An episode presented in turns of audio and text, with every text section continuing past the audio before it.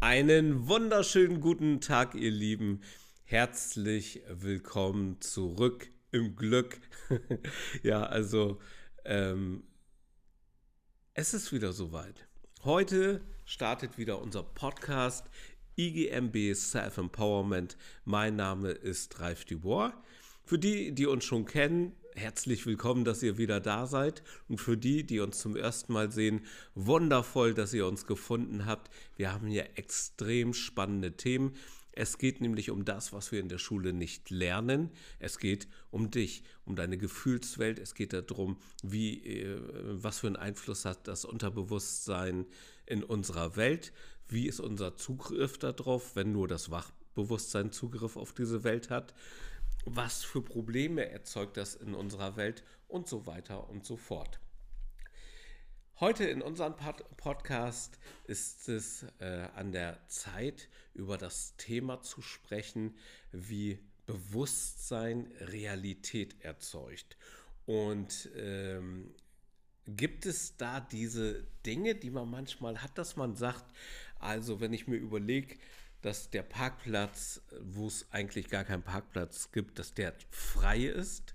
Und ich komme dorthin und der Parkplatz ist einfach frei und man denkt sich, wow, wie geil ist das denn? Es ist ja wie ein Wunder. So, jetzt ist die Frage, was für Arten von Denkweisen gibt es denn?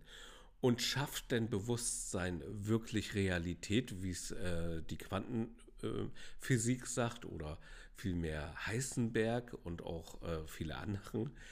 Ja, wenn da wirklich was dran ist und unser Bewusstsein eine Realität verändern kann, dann ist ja erstmal die Frage, was ist denn Realität? Was ist Bewusstsein? Was ist die Wirklichkeit? Das sind so viele Themen, da hat man noch nie drüber gesprochen, man hat noch nie ähm, wirklich Bezug drauf genommen und es ist absolut essentiell wichtig, dass wir es mal gehört haben. Noch besser wäre es, wenn wir es in der Tiefe verstehen können, weil genau diese Sachen formen unsere Welt. Sie formen auch unsere Realität. Beginnen wir mal mit Realität und Wissen oder, oder ähm, Realität und ja, Wissen ist nicht das richtige Wort. Das richtige Wort ist Wirklichkeit. Realität und Wirklichkeit.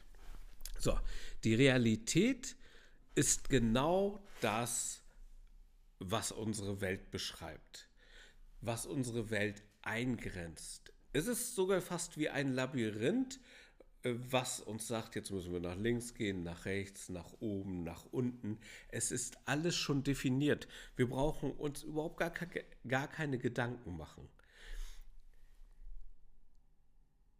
Realität bedeutet letztendlich, dass wir gefangen sind. Wahrheit bedeutet, wenn wir alle diese Grenzen, alle diese Labyrinths auflösen oder unsichtbar machen und bis ja zur Unendlichkeit gucken können. Aber das kann unser Verstand ja überhaupt gar nicht. Ich gebe mal ein Beispiel. Wenn wir als Baby auf die Welt kommen, dann sind so viele Wunder schon passiert, die man sich gar nicht vorstellen kann. Das habe ich in einer Folge zuvor schon mal erklärt, wie wenn man auf die Welt kommt, dann äh, ist es so, dass man den, äh, oder bevor man auf die Welt kommt, also wenn man gerade gezeugt wurde, in zehn Tagen wächst man um das Zehntausendfache. In 40 Wochen um das 6,5 Millionenfache. Würden wir danach noch weiter in dieser Geschwindigkeit wachsen, wären wir Riesen. So und gut ist, dass wir nicht weiter wachsen, weil sonst, ja, wisst ihr selber, das wäre komisch. Besonders Schuhgröße 146, da braucht man viel Leder für. Gehen wir weiter. Das bedeutet, wir werden in diese Welt hineingeboren als ein absolutes Wunder. Und in der Zeit, wo wir, äh, wo wir in die Welt reingeboren werden, existiert die Sprache überhaupt gar nicht. Und diese Sprache sind ja oder ist ja letztendlich das Labyrinth, es sind die Grenzen, die uns sagen, was wir können, was wir nicht können. So, und ein Kind, wenn das zuvor lernen würde, äh, zu sprechen, bevor es gehen kann, würde es niemals gehen lernen können, weil die Realität so etwas Komplexes nur ganz wenigen Leuten, ähm, ja, bei ganz wenigen Leuten zulässt, die eine unglaubliche Ausdauer und Beharrlichkeit haben. So, und die meisten haben das nicht. Beispiel. Man trifft sich morgens und dann sagt man, wird natürlich geschoben, weil man kann ja nicht laufen. so, und dann sagt man, na, wie läuft's mit dem Laufen bei den anderen? Und der andere sagt, ja du, ich habe das jetzt schon hundertmal versucht, aber ich bin immer hingefallen. Ich glaube, Laufen ist nichts für mich. Da sagt der andere, ja, es ist bei mir noch schlimmer. Ich bin jetzt schon tausendmal hingefallen und äh, ich kann das nicht. Ich lerne das einfach nicht. Das ist nicht meins. Laufen ist nicht meins. Dieses Kind, was aber laufen kann, hatte diesen Verstand noch gar nicht, hatte die Sprache noch gar nicht und hatte ein ganz anderes Gefühl. Es hat den Kopf hochgehoben und hat nur gesehen, da ist was, aber dieses, was er dort gesehen hat, hatte noch gar keine Bedeutung, weil niemand ihm gesagt hat, was das ist. So konnte das, was er dort sieht, alles sein. Und das hat seine Neugier bis ins Unendliche hochgetrieben, dass seine Motivation parallel zu seiner Neugier mitgestiegen ist. So, dann hat er richtig Bock gehabt, da immer hinzugucken. Und dann hat er sich gedacht, boah, wie, wär, wie geil wäre das denn, wenn ich da vorne hinkomme? So, und dann guckt er da immer hin und dann stellt er fest, wenn er sich hinsetzt, kann er viel weiter gucken. Dann merkt er aber, wenn er so ein bisschen robbt nach vorne, dann kann er sogar Distanz überwinden und das Territorium, was er noch nicht gesehen hat, richtig erforschen mit, mit einer Neugier, die die meisten Menschen heute gar nicht mehr kennen. So, und dann geht es weiter. Dann findet er raus, wenn ich krabbel, bin ich viel schneller, als wenn ich, wenn ich robbe. Und irgendwann steht er auf seine Beine und läuft los und erkundet diese wundervolle Welt. Eine Welt ohne Namen. Oh, da sind die Dinge noch nicht beschrieben. Eine Rose ist keine Rose oder eine Blume eine Blume. Äh, stellvertretend die Rose dafür. Oder ein Haus ist noch kein Haus. Ein, ein äh, Stück Dreck ist kein Stück Dreck. Staub ist nicht Staub. Es ist alles noch irgendwie gleich cool und geil. Und das eine leuchtet mehr in der Sonne und das andere ähm, ergibt Schatten und alles das erzeugt so Gefühle und Gefühle, die echt groß sind. So, und dann kommt einer und sagt, nee, das ist eine Blume, das ist eine Rose und gibt allen Dingen seine Bedeutung, seinen Sinn dahinter. Und dann sind wir verflucht, allen Dingen auch Sinn und Bedeutung zu geben. Das heißt, diese Blume kann überhaupt gar nicht mehr diese Faszination, die sie irgendwann mal in uns ausgeübt hat, kann sie gar nicht mehr erzeugen, weil wir die Dinge sofort fixieren, ihnen einen Namen geben, ihnen Sinn und Bedeutung geben und damit es einframen, einfrieren, dass es nicht mehr in uns erzeugen kann.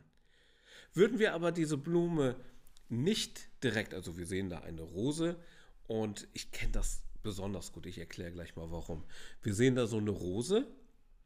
Und wenn ich die angucke, sagt mein Gehirn Rose, Haken hinter, fertig. Würde ich das aber nicht machen und würde äh, dieser Rose noch nicht das Wort geben, wie sie heißt oder Sinn und Bedeutung, und ich gucke es einfach an und ich schweige, mein Verstand schweigt, dann sehe ich dort keine Rose, sondern es kommt mir entgegen als Information ein wundervolles Gefühl. Und dieses Gefühl, so länger umso länger ich mir dieses wundervolle rote etwas anschaue, umso mehr erzeugt das in mir ein Gefühl von Leichtigkeit, von Glück, von Freude, vielleicht sogar bis hin zu Liebe, von Entspannung und von Loslassen, von im Moment zu verweilen und vielleicht in dieser Sekunde die Ewigkeit zu spüren. Aber das ist nicht mehr, äh, nicht mehr relevant für uns, weil wir dürfen das gar nicht mehr. Wir, unser Verstand verbietet uns das. Ich sehe die Rose. Und ich weiß, das ist eine Rose. Und beim einen kommuniziert sie noch ein bisschen Gefühle nach und beim anderen, der fühlt gar nichts mehr. Und ich war einer von denen, die gar nichts mehr gefühlt haben. Ich weiß noch, ich kam nach Hause, meine Frau äh, sagte zu mir, habe ich das nicht schön gemacht? Und ich sage nur, was? Ja, der Garten. Ich habe alle äh, hier vorne in den Beeten alles voller neue Blumen gemacht. Das leuchtet jetzt richtig, voller Farben, voller Vielfalt. Und soll ich euch mal was sagen? Ich habe die Blumen nicht mal gesehen. Ich habe wirklich gesagt, Hä? Ich habe keine Blumen gesehen, weil mein Blick überhaupt gar kein Interesse mehr hatte, da draußen sich die Dinge anzugucken, weil sie ja schon alle ihre Sinn und Bedeutung haben und dadurch auch ein gewisses Maß an Langeweile in mir erzeugen, welches ich mir im Außen gar nicht mehr angucken muss. Kenne ich ja alles schon, weiß ich ja schon. Das Problem an der Sache ist, und hier rede ich vom Problem, und wer mich kennt, weiß, ich lebe in Lösungen und nicht in Problemen, ist, dass es noch weitergeht. Wir geben nicht nur den Dingen Sinn und Bedeutung, die klar definiert sind. Die Rose, der Baum, das Auto. Und jetzt kommt noch eine Sache, die echt strange ist. Wie viel Anteil hattest du denn dazu, die Dinge zu benennen? Gar keinen. Einer hat dir vorgegeben, wie das zu heißen hat, und du hast es akzeptiert. Und irgendwann hast du in dieser Welt so verfestigt drinne gelebt, dass du selber gar nicht mehr auf den Gedanken kommen würdest, dass du dir den Sinn und Bedeutung der anderen ja gar nicht antun müsstest. Du kannst die Dinge ja anders definieren, anders nennen oder auch anders fühlen.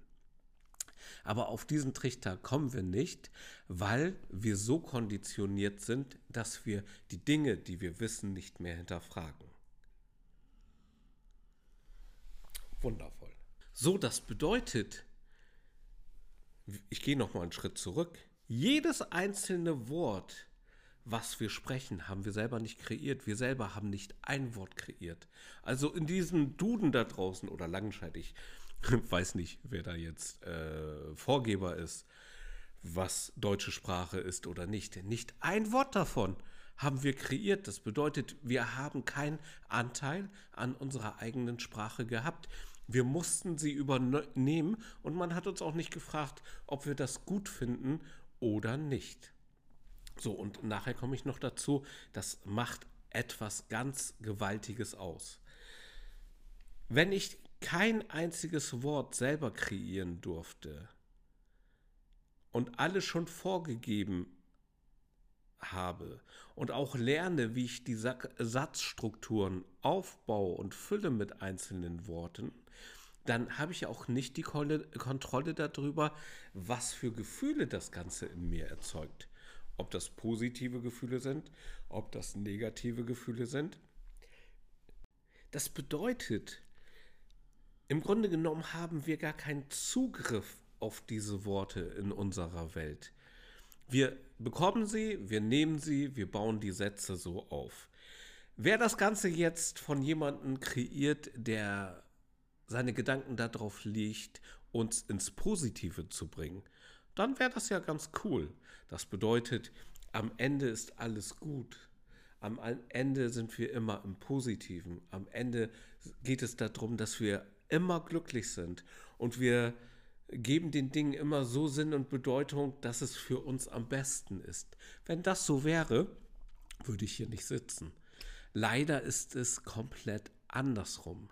Wir geben den Dingen Sinn und Bedeutung in der Richtung, in der Linie, dass es uns nicht gut tut oder gut geht damit. Zum Beispiel war es früher so, ich kann mich daran erinnern, da hatte einer eine Erkältung gehabt und dann hat man gleich gesagt, ja, ist doch ganz klar, du hattest gestern nasse Haare. Hä? Was hat nasses, nasse Haare mit einer Erkältung zu tun? Für eine Erkältung brauche ich Viren. So haben wir es gelernt. Ich weiß nicht mal mehr, ob das auch noch stimmt. Aber ich nehme mal das Bild, was wir alle zusammen haben äh, und noch nicht das Bild, was ich komplett von dieser Welt habe. Das bedeutet, irgendjemand hat Sinn und Bedeutung äh, gegeben und dann fängt man an, es so weiterzugeben. Und wenn man dann mal jemanden sieht, der niest, dann sagt man solche Sachen, ja, du bist ja gestern auch barfuß hier gegangen und hier ist kalt, deshalb bist du krank. Nein, das geht nicht. Du kannst nicht krank sein wegen kalte Füße. Du bist krank oder kannst krank werden durch Viren. Die müssen da sein. Das wäre ja logisch, aber diese Logik wird ja nicht angegangen. Es wird einfach nur etwas hergeleitet, was bestmöglichst ist, und dann sagen wir, dieses, was ich gerade Sinn und Bedeutung gegeben habe, und wir sind da verflucht zu, es ihm Sinn und Bedeutung zu geben, das erkoren wir jetzt zur Wahrheit. Und da muss man vorsichtig sein, weil das ja nicht erforscht wurde. Es sind ja keine Beweise angestrebt worden. Es ist ja nicht, äh, dass man sich gesagt hat, okay, mit nassen Haaren, da, kann, da wird man krank, also werde ich jetzt erstmal 4000 Leute testen, ob die mit nassen Haaren krank werden. Und die anderen 4000 teste ich, ob sie, die dürfen die Haare immer trocknen, ob die krank werden. So, dann hätte ich eine Forschung, dann hätte ich auch äh, validierte Systeme, die ich miteinander vergleichen kann. Ja, das, das wäre Forschen. Brauchen wir aber nicht. Wir brauchen nur ein Gefühl, das sagt, ah, ist ja logisch, der hat ja das und das gemacht. Und egal wie unsinnig das ist, wir geben den Sinn und Bedeutung und sagen, das ist so. Wir nutzen diese Worte, aber wir wissen nicht mal, welche Worte wir nutzen. Das ist jetzt ein bisschen strange, was ich sage. Das muss ich ein bisschen erklären. Also, wenn du gleich mal redest oder nachher, wenn du dich mit jemandem unterhältst, sage ich dir jetzt schon, du weißt nicht, was das dritte oder das fünfte Wort ist, was du gleich sagen wirst. Du musst dich hinsetzen, drüber nachdenken, ein paar Sekunden und den Satz so formen, dass du genau diese äh, Wörter, die du jetzt sagst, das wird mein zweites und mein fünftes Wort sein, das musst du dir vorher ausdenken. Und das ist so anstrengend, dass es ewig dauert, bis der erste Satz rauskommt. Redest du aber wie immer, weißt du in Wirklichkeit nicht mal, was der das erste Wort ist, was du gleich sagen wirst. Weil das Wort wird immer dann erst kreiert, wenn du anfängst zu reden.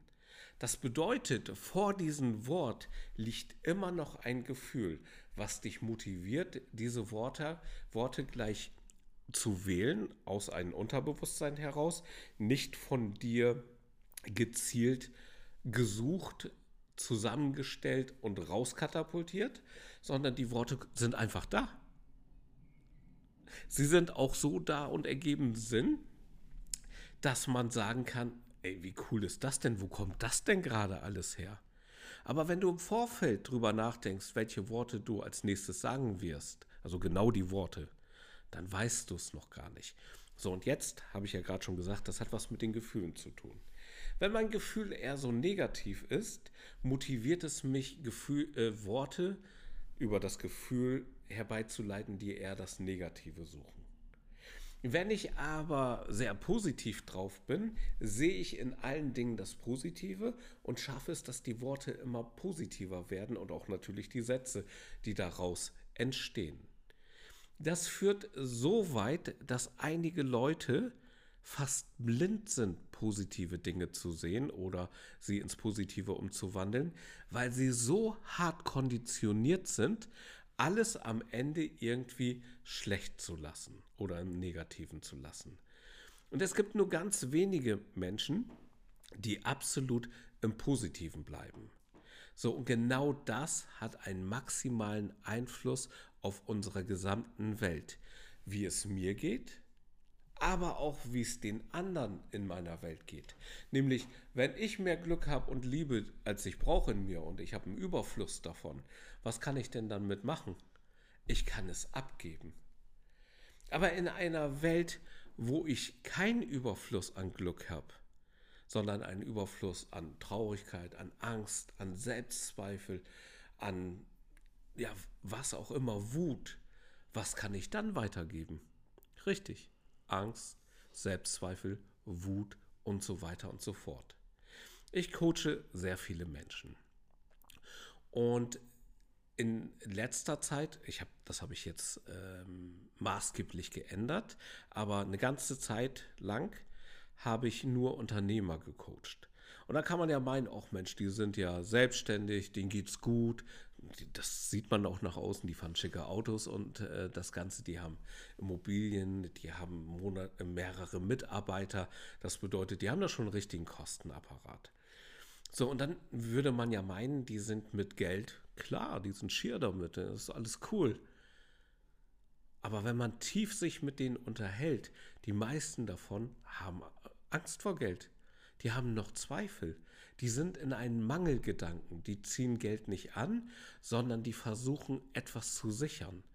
Und aus dieser Sicherung heraus schalten sie Sinn und Bedeutung so ein, dass sie dich immer weiter vom Geld wegführen oder von der Sicherheit oder vom Erfolg oder whatever. Nehmen wir mal ein Beispiel.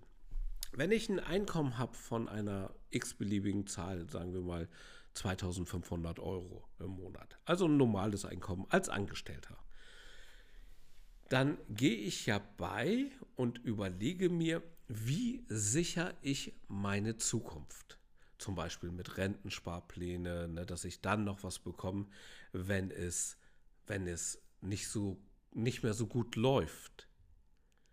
Und bei vielen ist es so, wenn sie die Zukunft mit Geld befüllen und da Geld reinpacken und jeden Monat 200 Euro beiseite packen, um einen Sparplan zu haben, damit die Rente gesichert ist, nehmen sie das Geld aus der Jetztzeit raus und genau dieses Geld fehlt, um in jetzt ein glückliches Leben oder ein Auskommen mit meinem Einkommen zu haben.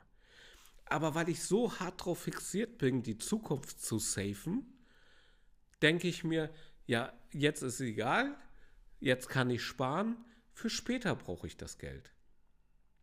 Aber was ist denn das für eine Einstellung?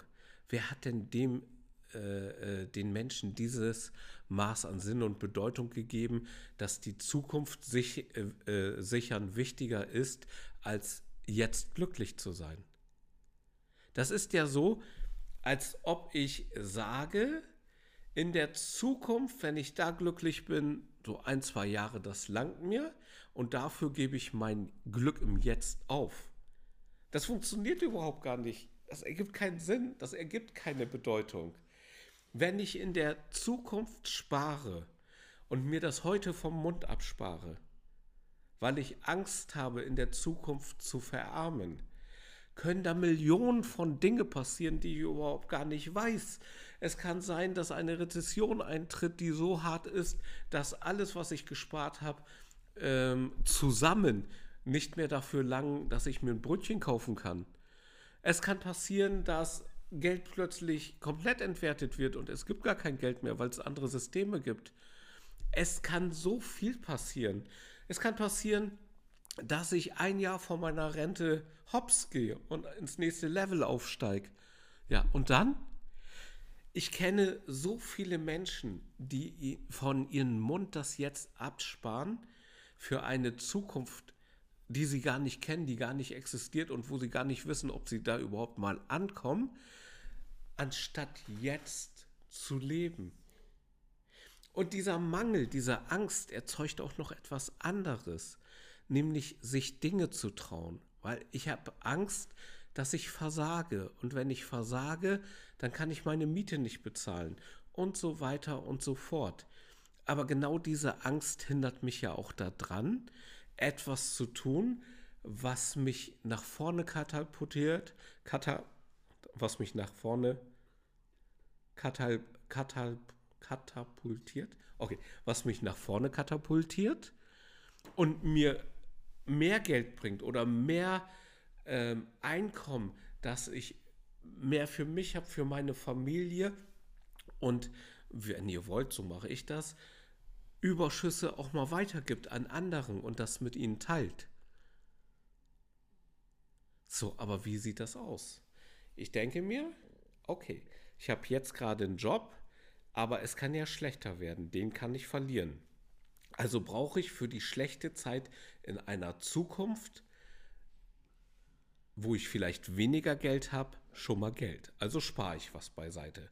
Und das spare ich mir jetzt ab, fahre vielleicht nicht in Urlaub, kaufe mir nicht das gute Essen, was ich mir sonst gönnen würde, gehe vielleicht nicht essen mit meinen Lieben, sondern sage, das sparen wir uns für schlechte Zeiten auf. Das ist total verrückt, weil wenn du einen Job hast und du machst ihn einigermaßen gut und du beherrschst ihn und die Firma, in der du gerade arbeitest, die geht pleite, weißt du, was dann passiert? Dann passiert nicht das, dass du pleite gehst, sondern dann passiert es, dass ein anderer Chef dich einstellen kann, aber nicht mit der Qualität, die du, sagen wir mal, du hast vor zehn Jahren dort angefangen, dann nicht mit der Qualität, die du vor zehn Jahren hattest, sondern er stellt dich ein mit der Qualität, die du heute hast. Und die Fähigkeiten und dieses, was du kannst, was du in zehn Jahren erworben hast, kannst du ihn jetzt zur Verfügung stellen und er gibt dir sofort ein ganz anderes Gehalt, eine ganz andere Einstellung und du hast eine ganz andere Karriere dort. Hast du darüber schon mal nachgedacht, dass alles schon gut ist? Aber dazu brauche ich ja mein Mindset am Ende positiv. Habe ich ein positives Gefühl, dass ich das kann, dann kann ich alles. Habe ich ein äh, negatives Gefühl, dass ich das nicht kann, dann kann ich nichts. Wenn ich mit der Einstellung da rausgehe, nach zehn Jahren bin ich entlassen worden, meinetwegen, weil mein Chef mit mir nicht zufrieden war oder irgendetwas anderes, weil äh, er mich vielleicht auch nicht mochte, dann ist es oft so, dass wir denken, nicht mein Chef ist schlecht, nicht meine Arbeit, äh, mein, mein, mein, mein, äh, das Unternehmen ist schlecht, sondern ich bin schlecht. Na klar, gehe ich bei, wenn ich anderen Leuten das erzähle und sage, nein, nein, die anderen sind schlecht. Das meine ich nicht. Sondern ich meine, ich weiß ja, was für ein Gefühl ich habe. Ich weiß ja die Wahrheit, ob ich versagt habe in meinem Maße, wie, wie ich über Versagen denke. Und das werde ich den anderen natürlich nicht erzählen. Da werde ich schon sagen, nee, nee, das, die sind in Schuld, dass, es, dass, dass ich den Job jetzt nicht mehr habe. Dieses Mindset des negativen Mangeldenken wird auch dazu führen, dass man seinen Job verlieren kann. Viel schneller, als wenn man dieses Denken nicht hat. Wenn man die Dinge nämlich in die Hand nimmt. Wenn man keine Angst davor hat. Wenn man sich etwas zutraut. So, aber dieses Mangeldenken ist es ist wie die Worte, die ich gesagt habe, die da einfach rauskommen, wo du gar nicht weißt, welches Wort du als nächstes sagst. Das kommt aus einem inneren Gefühl und hat einen intrinsischen Antrieb. Und entweder ist es positiv, also intrinsisch meine ich, es, es schiebt dich dorthin, ob du willst oder nicht. Und es ist entweder positiv oder es ist negativ. Ich mach mal zwei, die treffen sich. Wunderschönen guten Tag. Wie geht's dir? Ach, heute geht es mir nicht so gut, heute regnet das die ganze Zeit. Und der andere, ja, ist doch wundervoll, heute kommt die Fl Sonne flüssig runter. Ja, du immer mit deiner Positivität, ey, es kann nicht alles immer Ponyhof sein. Und dann sagt der andere, ja, und warum nicht? Wenn ich nicht Ponyhof mache, dann geht es mir ja schlecht. Und wenn es mir schlecht geht, geht es mir nicht gut. Und wenn es mir nicht gut geht, habe ich mir nicht gut getan. Also sage ich mal, heute darf es regnen, heute kommt die Sonne flüssig runter, heute feiern halt mal die Blumen ab, dass sie mal was abkriegen davon. Der Negative, nein, das ist Quatsch. Das Leben funktioniert doch gar nicht so. Du kannst doch nicht immer positiv sein. Und der andere, warum nicht? Ja, weil das Leben nicht immer positiv ist. Und genau an diesem Punkt scheiden sich die Geister und die beiden kommen nicht zusammen. Der Negative versteht den Positiven nicht und der Positive versteht den Negativen nicht. Beide reden mit demselben Mund, dieselben Wörter, die im Duden stehen, formen sie aber aufgrund ihres Grundgefühls ganz anders zusammen. Vermeintlich bin ich ein Positiver. Ich bin 24 Stunden, sieben Tage die Woche positiv. Ich weiß, das ist nicht immer leicht für meine äh, für meine Lieben. Aber da müssen sie einfach durch. Der Punkt ist aber der, wenn ich mich immer mehr ans Positive halte, passiert etwas mit meinem Mindset. Das heißt, ich bekomme immer zwei Türen. Eine macht mein Leben besser, eine schlechter. Und ich komme jetzt dran. Ich sehe die schlechtere Tür und die bessere Tür. Dann entscheide ich mich als positiver für die bessere Tür. Komme wieder zu einer Entscheidung, wieder bessere Tür, wieder zu zwei Türen und so weiter. So geht das die ganze Zeit nach oben. Der, der aber sagt, na, lieber mache ich das nicht, vielleicht kann ich das ja auch nicht, vielleicht ist der andere enttäuscht, ich zweifle lieber mal an mich, ich nehme jetzt nicht die wundervolle Tür, sondern ich nehme mal die Tür, die mir einen Durchschnitt und ein Mittelmaß verspricht. So, aber in Wirklichkeit führt diese Tür nicht nach oben, sondern immer weiter nach unten. Und am Ende denke ich dann, dass das Leben sich einen Spaß mit mir macht und Freude dran hat, mich zu quälen. Und dann suche ich nicht in mir die Schuld, um alles zu verändern, sondern ich gebe den Umständen die Schuld. Ich gebe den Dingen Sinn und Bedeutung. Also hätte ich damals in der Schule den meine Mutter nicht gehabt, die gesagt hätte, Ralf, geh lieber auf die Hauptschule als aufs Gymnasium. Hätte ich eine andere Mutter gehabt, die mich mal ein bisschen gepusht hätte, hätte ich jetzt ein besseres Leben. Okay, herzlichen Glückwunsch. Schon hat die Mutti Schuld, dass ich gerade nicht den Erfolg in meinem Leben habe oder die Karriere, die ich gerne hätte.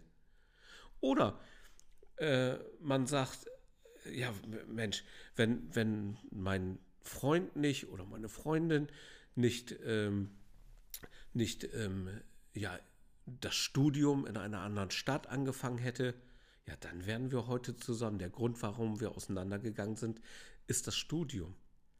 Oder, ja, also mein Job habe ich ja nur ver verloren, weil die Leute mich nicht mögen. Und ja, da war einer, der hat mich besonders gemobbt. Und äh, die haben auch die Anerkennung mir gar nicht gegeben.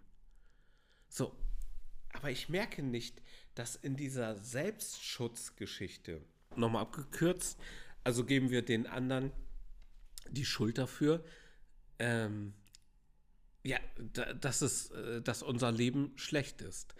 Das Problem an der ganzen Sache ist, äh, anderes Beispiel noch. Da habe ich letztens mit meinem Sohn drüber gesprochen. Manchmal sehe ich bei TikTok oder bei Instagram, da sagt einer was und dann bekommt er einen Shitstorm da drauf und dann sagt einer, nee, das ist so nicht, du bist, äh, bist äh, ein Feind von das, ein Feind von das, du bist das und das. Und da geht es darum, Wut mit Wut zu bekämpfen. Und das macht in der Welt der Menschen anscheinend Sinn. Aber wenn jemand gerade wütend ist oder Böses schreibt oder was Böses sagt, wie bin ich denn dann besser, wenn ich ihn wütend angreife und mit einer Horde niedermetzel? Wo ist denn dann der Lerneffekt des Ganzen? Und bin ich dann auch besser als die anderen? Wahrscheinlich nicht.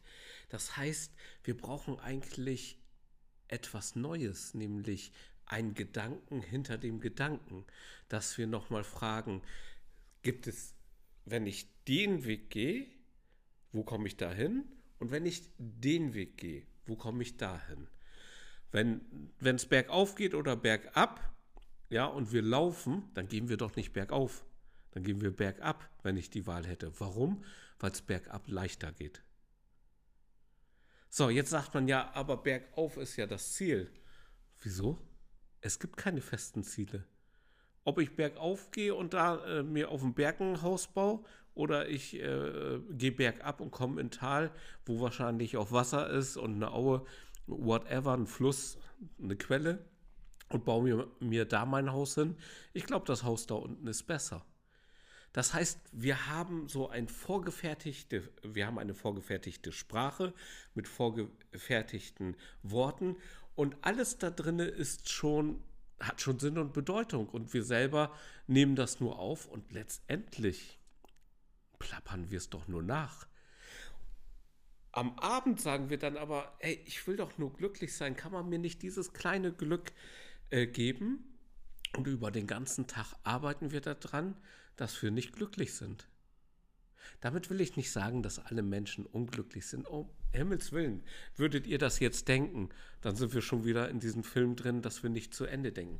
Es geht nicht darum, ob man ab und zu mal unglücklich ist oder ab und zu mal glücklich ist.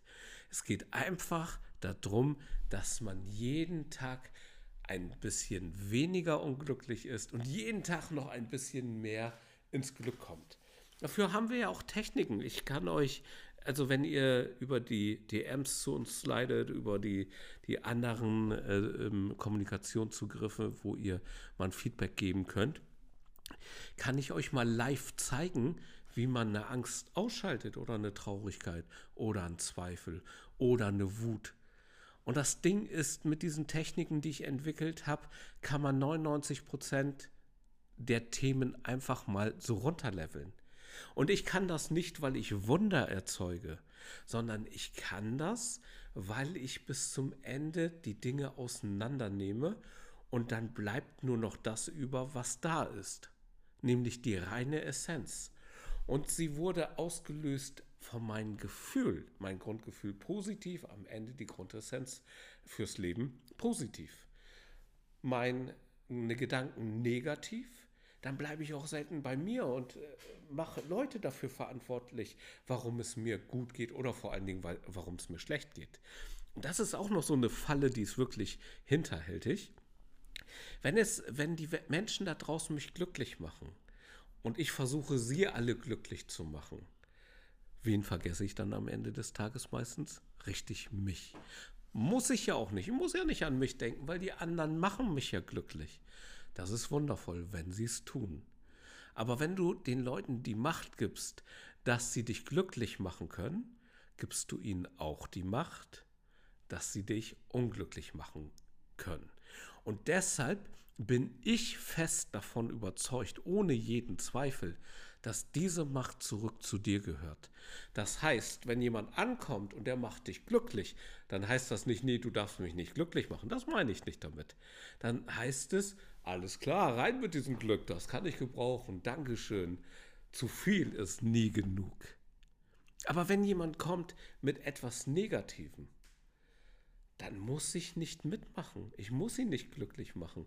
Dann stoppe ich den und sage ihm, hör mal zu, das ist vollkommen okay, wenn du das so denkst, aber ich denke gerade, die Welt ist gerade hier in dieser Sekunde ziemlich geil. Dann wird er dir aber erzählen, warum sie nicht gut ist. Weil es da eine Hungersnot gibt, weil da jemand stirbt, weil da eine Welt untergeht, weil da vermeintlich ähm, Menschen zu viel haben und andere zu wenig. So, aber wenn du dir das anguckst und das macht dich gerade traurig, dann macht es dich unmittelbar traurig. Aber du kannst die Probleme ja unmittelbar nicht lösen, also nicht jetzt gerade sofort. Du kannst ja nicht äh, ähm, dafür sorgen, dass die zwölf Kriege oder hundert Kriege, ich weiß gar nicht, wie viele Kriege gerade aktuell laufen, dass die stoppen. So, und wir sehen ja nur einen. Wir sehen den, der uns gezeigt wird, damit wir wissen, dass er da ist. Die anderen sehen wir ja gar nicht. Da gibt es keine Kameras hin. Da hat auch keiner Interesse, dass man das sieht. Und da sterben viel mehr Menschen als in den Kriegen, die wir zu Gesicht bekommen. Das bedeutet, ich will die auch nicht. Ich will keinen Krieg. Ich würde niemals jemanden töten wollen. Ich will, ich will überhaupt gar nicht streiten. Ich will glücklich sein. Und wenn diese Probleme auf der Welt auch alle da sind, weiß ich, ich kann sie gerade nicht lösen. Aber was ich jetzt gerade kann, ist, ich kann zehn Leute zum Lächeln bringen. Und wenn ich das getan habe, dann habe ich mehr erreicht, als wenn ich über zehn schlechte Dinge rede, die andere traurig machen, die wir aber nicht lösen können, die die Gesellschaft auch nicht lösen wird weil es gar nicht zu lösen ist. Aber da muss man wirklich tiefer denken. Und man darf sich nicht auf die Wut einlassen. Weil wenn ich beigehe und sage, Krieg zu machen ist etwas Schlechtes, und ich werde so wütend, dass ich die, die diesen Krieg machen, töten will, bin ich in der Sekunde genauso wie die, die diesen Krieg führen. Und das will ich nicht sein ich denke, ihr auch nicht. Das bedeutet, wir müssen uns viel stärker darauf besinnen, die Menschen ins Glück zu bringen. Und zwar am besten so krass, dass sie keinen Bock mehr haben, das Negative zu tun. Versteht mich bitte nicht falsch. Ich will hier keine Meinung aufzwingen. Darum geht mir das nicht. Aber es geht um eine Sache. Nimm ruhig fünf Menschen, nimm hundert, nimm tausend. Frag sie am Ende des Tages, was willst du sein?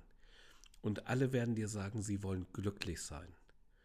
Und wenn das der Fall ist, kann der Weg von Krieg, Tod etc.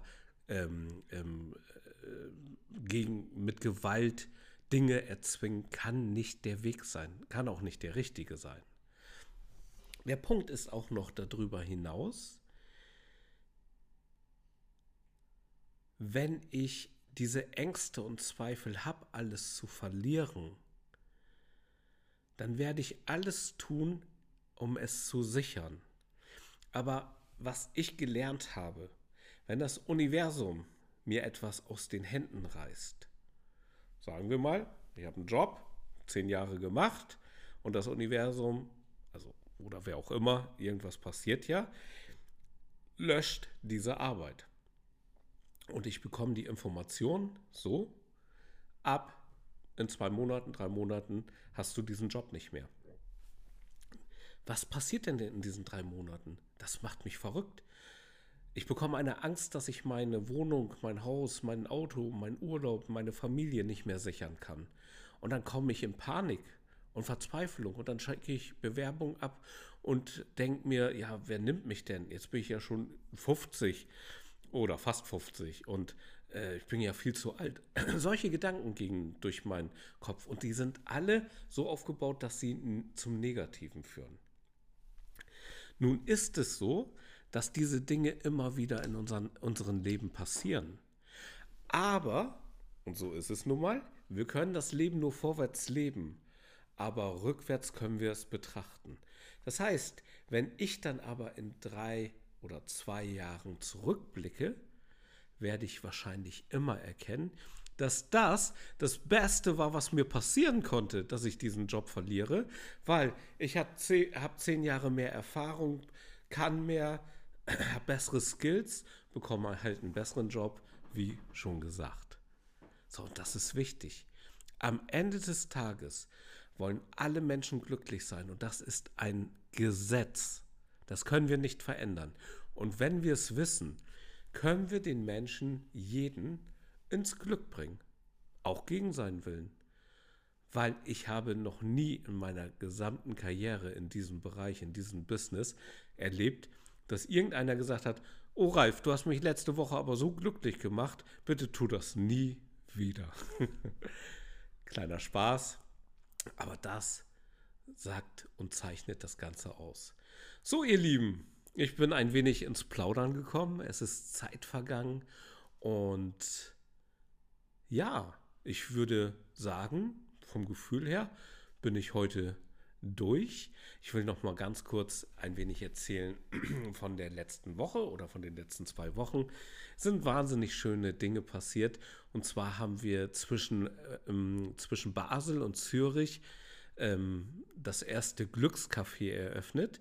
Und in diesen Café kann man reingehen, man kann ein ähm, IGMB Glückskaffee bestellen. Und zu diesem Kaffee bekommt man zwei Sachen. Einmal den wundervollen Kaffee und dann ein Zettel, auf den man äh, sagt, was sein Thema ist. Zum Beispiel, mein Thema ist Wut, na, weil ich mich mit jemandem gestritten habe. oder auch Zweifel vor der Zukunft oder Ängste. Oder ich bin gerade traurig, weil irgendwas nicht so gut läuft oder jemandem geht es nicht so gut. So, und in der Sekunde, wenn das angegeben wurde, wird man mit einem ähm, ja, Happiness Manager äh, verbunden über ein iPad oder über ein Tablet. So, und der fragt dann eben kurz ab auf, ein, äh, auf einer Skala von 1 bis 10, wie ist das Thema. So, und wenn man dann sagt, okay, ich habe jetzt eine Wut auf einen Kollegen zum Beispiel oder auf meinen Chef, so, und dann bin ich sehr gestresst. Wut ist auf 8, Stress ist auf, auch auf 8 meinetwegen. Dann beginnt der äh, Happiness Manager mit Techniken und reduziert dieses Gefühl, also fährt es wieder in die Ausgangsposition, nämlich nach unten. So, und das dauert ungefähr drei bis fünf Minuten. Und äh, wenn er, der Happiness Manager dann fertig ist, wird die Frage, äh, Abfrage nochmal gemacht. Und dann wird gefragt auf eine Skala von 1 bis 10, wie sind die Themen jetzt? Und da weiß ich, in 99 Prozent alle Male, wo wir es angewendet haben, auch in meiner Vergangenheit, sind die Themen vakant, äh, reduziert worden, messbar redu reduziert worden. So, und wenn Sie dann noch bei 1 bis 2 sind, das sind meistens Resterinnerungen, ja, dann verabschiedet sich der Happiness Manager und wünscht Ihnen noch einen wundervollen Tag. Und die letzte Frage, die er noch stellt, ist, wann haben Sie das letzte Mal sich so gut gefühlt wie jetzt? Und in der Regel bekommen wir die Information, ich kann mich nicht erinnern oder das letzte Mal, wo ich bei euch war. So, in diesem Sinne, probiert das mal aus, testet das mal aus, wenn ihr das auch mal so testen wollt, könnt ihr mich gerne anschreiben und unsere Happiness Manager äh, sind permanent am Start und zeigen natürlich gerne jeden, wie das Ganze funktioniert. Ach ja, äh, von der Frage noch, was sowas kostet. Also dieser Glückskaffee mit der Dienstleistung zusammen kostet 25 Euro und was man dafür bekommt, ist 1000 Euro wert. Das verspreche ich euch. So, in diesem Sinne wünsche ich euch noch einen wundervollen Tag. Genießt den, geht mal raus, fangt mal an, ein, zwei Leute am Tag zum Lächeln zu bringen. Und wenn ihr das schon mal schon macht, wundervoll, macht weiter so. Ihr seid wundervoll. Bis in Kürze. Unten stehen unsere Wege, wie ihr uns erreichen könnt ähm, mit unseren Social Media äh, Zugängen. Und ich freue mich sehr über Themen von euch, was wir noch verändern können, was wir verbessern können oder wie wir Kontakt aufnehmen können. Alles könnt ihr dort er erfahren. Bis in Kürze. Ich freue mich auf euch. Macht's gut, ihr Lieben. Ciao, ciao.